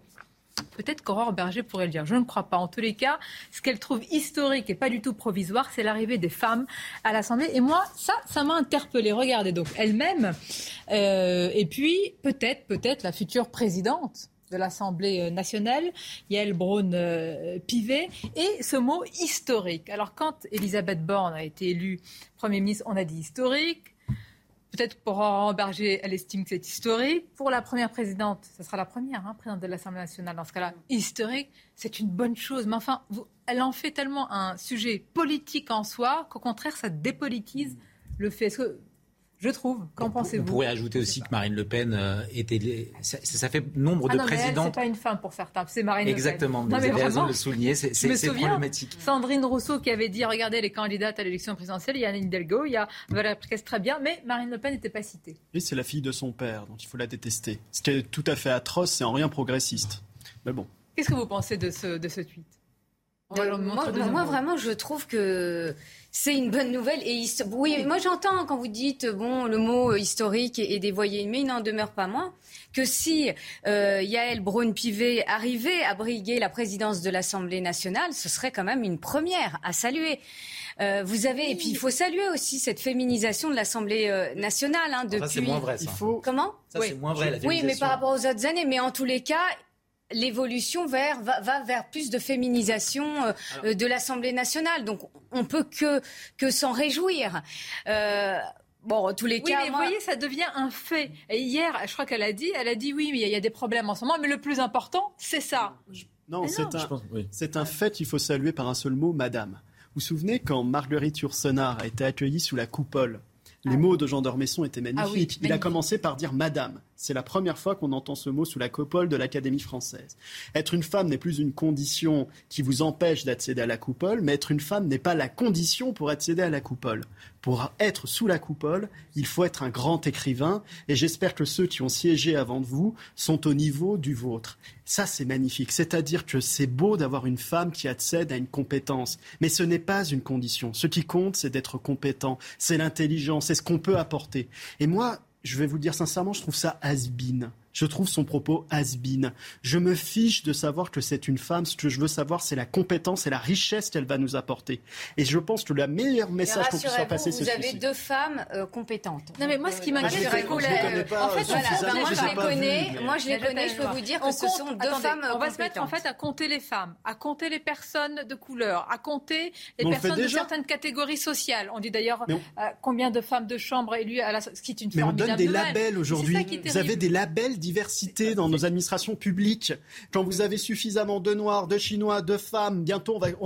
Mais c'est du grand n'importe quoi. Moi, ce qui compte, c'est la compétence. Oui, mais ce qui serait bien, c'est que la compétence aussi, on la demande aussi aux hommes. Vous voyez? C'est-à-dire, non mais, non mais ce que je veux dire, à chaque fois, c'est bien sûr, mais moi, je suis, moi, je, suis sensible à la compétence. C'est pas moi qui vais vous dire le contraire. Je connais des hommes blancs qui ont été virés parce qu'ils n'étaient pas femmes de couleur. Oui, mais vous bah avez. Non, mais ça, je le nie pas. Bah mais vous, vous me parlez de compétences. Vous me parlez de compétences. Eh bien, j'aimerais qu'on exige les, des compétences à des hommes aussi qui accèdent au pouvoir. Par moment, moi, je m'interroge. Mais s'ils accèdent au pouvoir, je m'interroge sur certaines fonctions. C'est que forcément, je vous cite Françoise Giraud la féminité n'est pas une incompétence, elle n'est pas non plus une compétence. Voilà. Bien sûr. Mais Donc, en quoi c'est une bonne chose, certainement, mais en quoi c'est un fait politique? Là, ce En disant historique, en disant hier, c'est ça qui est important, elle en fait un, fait un fait politique. Ce qui sera vraiment historique, me semble-t-il, c'est le jour où une femme sera présidente de la République. Parce que dans l'histoire de France, les femmes n'ont pas été au pouvoir depuis la, régence. Euh, donc euh, c'est quand même comparé, euh, comparons à l'Allemagne, comparons à, à, nos voisins britanniques. C'est vrai qu'il y a dans l'imaginaire français, qu'on le veuille ou non, cette idée qu'une femme ne peut pas diriger le pays. C'est comme ça. Historiquement, c'est ainsi que les choses ont fonctionné. Donc ce sera historique, en effet, le jour où une femme sera, sera, sera présidente. Et je trouve que la féminisation de la vie politique française est une belle nouvelle. Juste une remarque. Il, faut beaucoup parler aussi. Euh, évidemment, à partir du moment où il y a plus de femmes à l'Assemblée, c'est beaucoup plus représentatif du peuple français. Mais il y a aussi la représentativité sociale. Hein, c'est-à-dire que quand on est dans une assemblée où globalement tout le monde est bourgeois, tout le monde vient de milieux privilégiés, eh bien là, les gens ne se reconnaissent pas hommes ou femmes. Donc, vous D'ailleurs, quelle est la sociologie de l'Assemblée? Je vais vous faire sursauter. Est-ce que c'est une opposition entre pays légal et pays réel Et attention, des gens, ça, je ne fais pas référence à Maurras. Je fais référence aux misérables, c'est dans les misérables, etc. Est-ce qu'il y a une opposition aujourd'hui entre pays légal et pays réel Quand vous voyez la sociologie de l'Assemblée, à quoi elle ressemble aujourd'hui Moi, depuis dimanche. Moi, depuis dimanche. Mais je note que nos amis écolos qui nous parlent de nature toute la journée n'ont même pas un agriculteur qui siège parmi eux. C'est-à-dire que vous n'avez personne qui est en contact avec la réalité de la nature. Des moustiques, donc, euh, moi, je, note que les plus idéologues sont souvent les plus éloignés du réel. Mais par contre, on a une réalité qui est intervenue. L'élection, notamment des 89 euh, candidats du Rassemblement national, c'est une réalité qui a su se manifester à l'Assemblée nationale. Les, députés qui sont dans le groupe LR, ce sont les derniers soldats qui ont pu sauver leur mandat parce qu'ils étaient en contact avec leur localité, avec leur territoire, avec leur terrain. Donc je trouve que le terrain, au contraire, est très proche dans cette mandature, après avoir été très absent de l'ancienne, où il suffisait de se mettre en photo avec le président élu pour pouvoir être élu. Mais ce qui est en effet à saluer, c'est euh, que enfin l'Assemblée nationale est le reflet de cette diversité euh, de la société française. Mais quand vous parliez, euh, quand vous quand vous parliez, mais de, de plus en plus, on aimerait qu'il y ait plus d'ouvriers, on aimerait en effet qu'il y ait plus d'agriculteurs. Mais déjà, voilà, on peut là encore euh, saluer bien euh, ce reflet euh, des opinions de la société française. Par le biais, vous mm. avez raison, de, de, j'allais dire de l'origine mm. sociale, mais pas par le sexe, pas par la couleur de peau. Non, mais quand je dis le sexe, enfin, je ne vais, je, vais, pas jouer ma Simone de Beauvoir ou ma féministe, mais ou ma Gisèle Halimi, parce que j'ai beaucoup de respect pour ces femmes-là. Elles ont combattu pour qu'il y ait euh, de plus en plus. Non, mais elles ont combattu pour qu'il y ait euh, euh, des, des, femmes députées. Pour elles ont combattu aussi pour que on accède à l'IVG.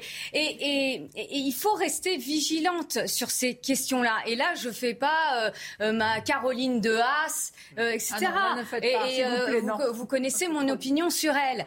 Mais c'est des combats, oui, qu'il faut mener. Et quand vous parliez très justement en disant ce sera historique si une femme accède à la présidence de la République. Vous avez raison. Moi, je pense mais que ce sera historique quand il, y restera, qu'elle prouvera euh, comme toute personne les qualités. Mais, mais, mais, pour accéder, j'en termine, pour accéder à la présidence de l'Assemblée nationale, ça passe aussi par l'accession à des postes comme ça. Mais moi, j'aurais fait le même tweet dans 5 ans, voilà. dans 4 ans. voilà mes résultats historiques. Je suis pas tout à fait d'accord avec, avec ce que vous dites quand vous dites euh, qu'il faut que ce, que ce soit uniquement de la compétence. Si on prend euh, le cas de la dernière élection présidentielle, moi, j'aimerais m'intéresser euh, à la personne de Valérie Pécresse. Précise que je ne la soutiens pas, que j'ai beaucoup de divergences politiques avec elle.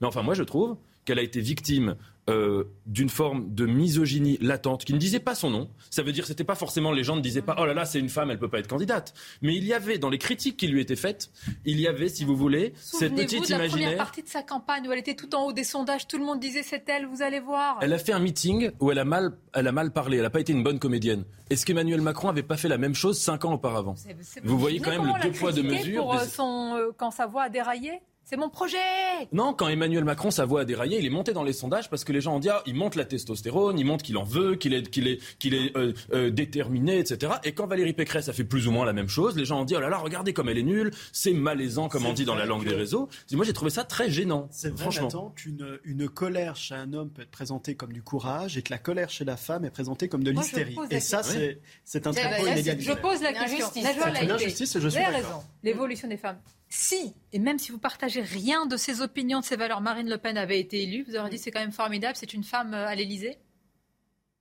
non, mais il y a 10 minutes pour. Non, non, non, non, mais moi je vous dis, hein, moi, cette histoire de compétences, euh, j'y suis sensible, et heureusement. D'ailleurs, euh, pour revenir sur Valérie Pécresse, ça a été, une... non, non, mais ça a été une mauvaise communicante, mais il n'en demeure pas moins que elle, est, elle est compétente. On le voit à la présidence de la région de France. du féminisme, alors qu'elle le joue jusqu'au bout. C'est-à-dire qu'elles auraient pu dire pour Marine Le Pen aussi, peut-être ah première. bah, on est d'accord. Voilà, enfin. Euh, je pense pas qu'elle serait allée jusqu'à là. Bon, je reviens aux faits politiques. On est au lendemain de l'allocution d'Emmanuel Macron. Alors, euh, où est le pouvoir? Est-ce qu'il est encore quand même à l'Élysée? Est-il à l'Assemblée nationale? Ou est-il à Bruxelles? Est-ce que c'est complotiste de le dire ou est-ce que c'est lucide de le dire? J'aimerais avoir vos avis respectifs. C'est ce qu'a dit encore ce matin Michel Onfray. On l'écoute. C'est Bruxelles qui décide de tout. C'est à Bruxelles c'est les technocrates, ou en tout cas les politiques de Bruxelles, qui ont les clés du camion. Est-ce vrai? Écoutons-le. Je dis, mais comment, comment en, est-on arrivé là? Et je reviens effectivement toujours aux fondamentaux, ce que les gens appellent un logiciel bloqué. Mais euh, je, dis, mais expliquez-moi comment on peut faire de la politique en France quand tout ça est décidé à Bruxelles, c'est tout. C'est-à-dire quand euh, nos caisses sont proprement vidées parce que nous sommes un pays contributeur, que nous donnons plus d'argent à l'Europe que nous en récupérons, quand on n'a pas d'argent et qu'on donne le peu d'argent qu'on a à d'autres pays, euh, et que ces autres pays, par exemple, quand il s'agit de la Pologne, quand il s'agit d'acheter des avions, ils les achètent aux États-Unis. Je veux dire, on fait une politique qui est très en faveur de l'Allemagne et quand l'Allemagne se réarme à la faveur du conflit en Ukraine, elle achète des avions acquis aux Américains, sûrement pas à l'Europe. Elle aurait dû acheter des avions Rafale aux Français. Mhm. Je me dis, mais, je préfère que mon logiciel soit bloqué parce qu'il est clair. Je suis bloqué sur un logiciel qui est efficace pour comprendre ces choses-là. Tour de table, qu'en pensez-vous, Raphaël Moi, j'ai déjà eu l'occasion de, l'exprimer. Je pense que l'analyse de, Michel Onfray est assez, assez juste, combien même on, pourra euh, toujours lui reprocher un certain nombre d'excès. Mais, euh, euh, c'est vrai qu'on a tendance, parce qu'on est ethnocentré et qu'on est persuadé que la politique se fait encore à France, à Paris, que ce soit à l'Élysée ou pas les Bourbons, à, se persuader de, ça. Mais dans la réalité, dans les faits, bien évidemment que Bruxelles a un poids considérable dans nos vies et qu'une partie, une grande partie du pouvoir, finalement, a fui à Bruxelles et, à Strasbourg. Mais d'une certaine manière, on peut même aller plus loin. C'est-à-dire qu'en fait, le pouvoir, c'est pas seulement Bruxelles, mais d'une certaine manière, le pouvoir, il est peut-être davantage dans les banques, il est peut-être davantage euh, dans les GAFAM, et, et, ça explique aussi peut-être euh, le, le, le, peu d'intérêt, le peu d'attrait euh, même du personnel enfin ceux qui euh, habituellement sortaient de, l'ENA ou de Sciences Po ne rêvaient que, d'intégrer euh, un ministère. Aujourd'hui, ce n'est plus le cas. Ce n'est plus le cas. Et donc, je pense que ça interroge et ça doit nous, si on suit leur parcours, on s'aperçoit qu'effectivement, on va les retrouver chez McKinsey, on va la retrouver dans des grands cabinets de conseil, on va la retrouver dans des grandes banques, mais plus, dans les ministères, plus, les, au Palais Bourbon. Votre avis aussi?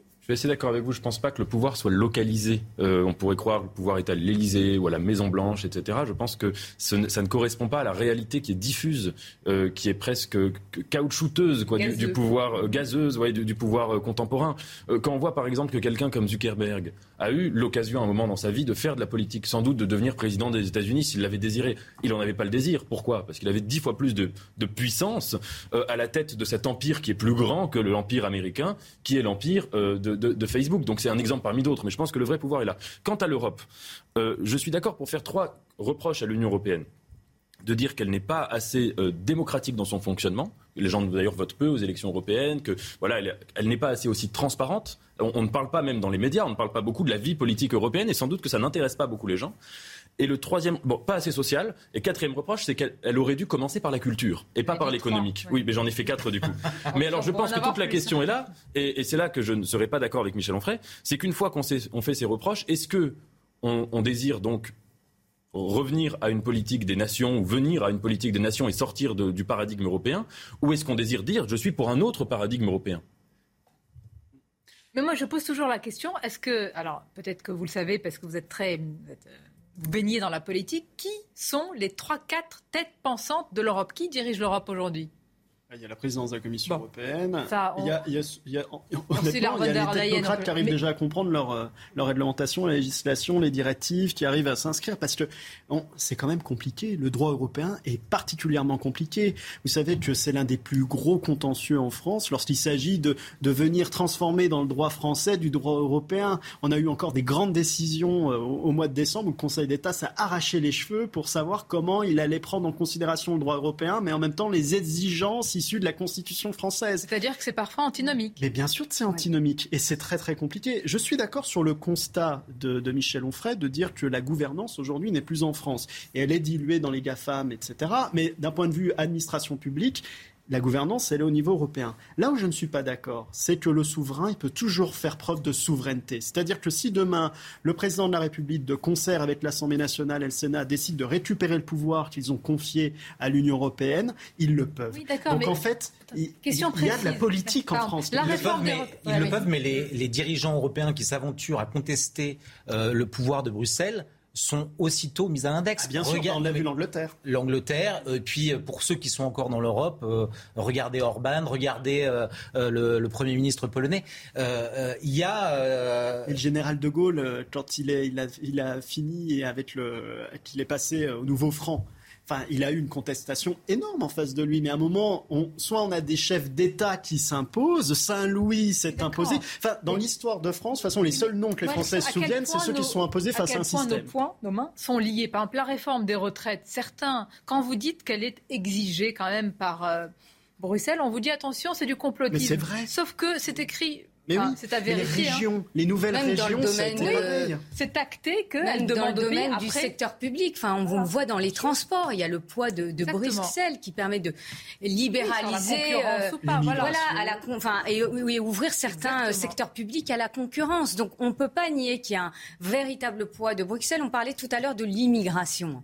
L'immigration, on ne va pas le nier. Vous avez euh, la Cour européenne des droits de l'homme qui freine l'expulsion des immigrés illégaux alors que ça a été décidé par des juridictions nationales des États européens. D'ailleurs, vous avez, et c'est l'actualité récente, vous avez le Premier ministre britannique qui a décidé de par un projet de loi, de déposer un projet de loi pour contourner euh, l'influence de la Cour européenne des droits de l'homme pour euh, éviter les, les expulsions d'immigrés illégaux. Donc moi, je, je, vous rejoins là encore quand vous dites, à un moment, c'est aussi aux États de faire preuve de souveraineté sur certaines questions la majorité est en train de, revenir. Non, mais, euh, moi, je suis tout simplement pragmatique, je le rappelle. On aime beaucoup la majorité. Et je fais du droit. Et je fais du droit. Donc, je vois ce qui se passe aussi dans, la réalité et dans nos, dans nos quotidiens. Et on continue, pardonnez-moi, les titres de l'actualité. C'est Une écrivaine menacée sur Internet depuis qu'un extrait de son roman est tombé au bac de français. Jour de colère, c'est le nom du roman de Sylvie Germain. Des milliers d'élèves de première se déchaînent contre elle sur les réseaux sociaux parce qu'ils jugent son texte trop difficile à analyser. La SNCF va mettre en vente 500 000 places supplémentaires dans les trains cet été afin de répondre à la demande record selon le PDG Jean-Pierre Fahandou.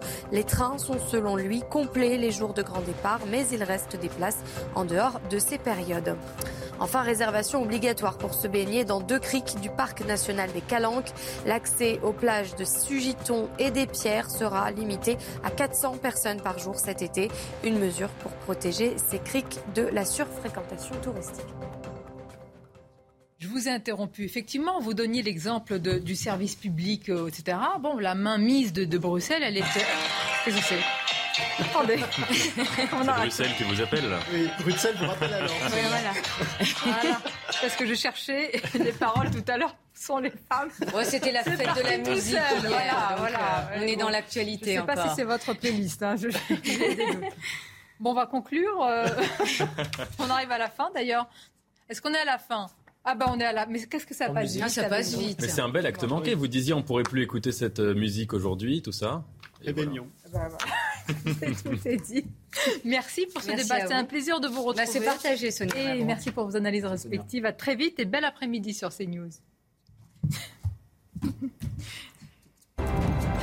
Suite, Clélie Mathias, des experts et de l'actu, la belle équipe.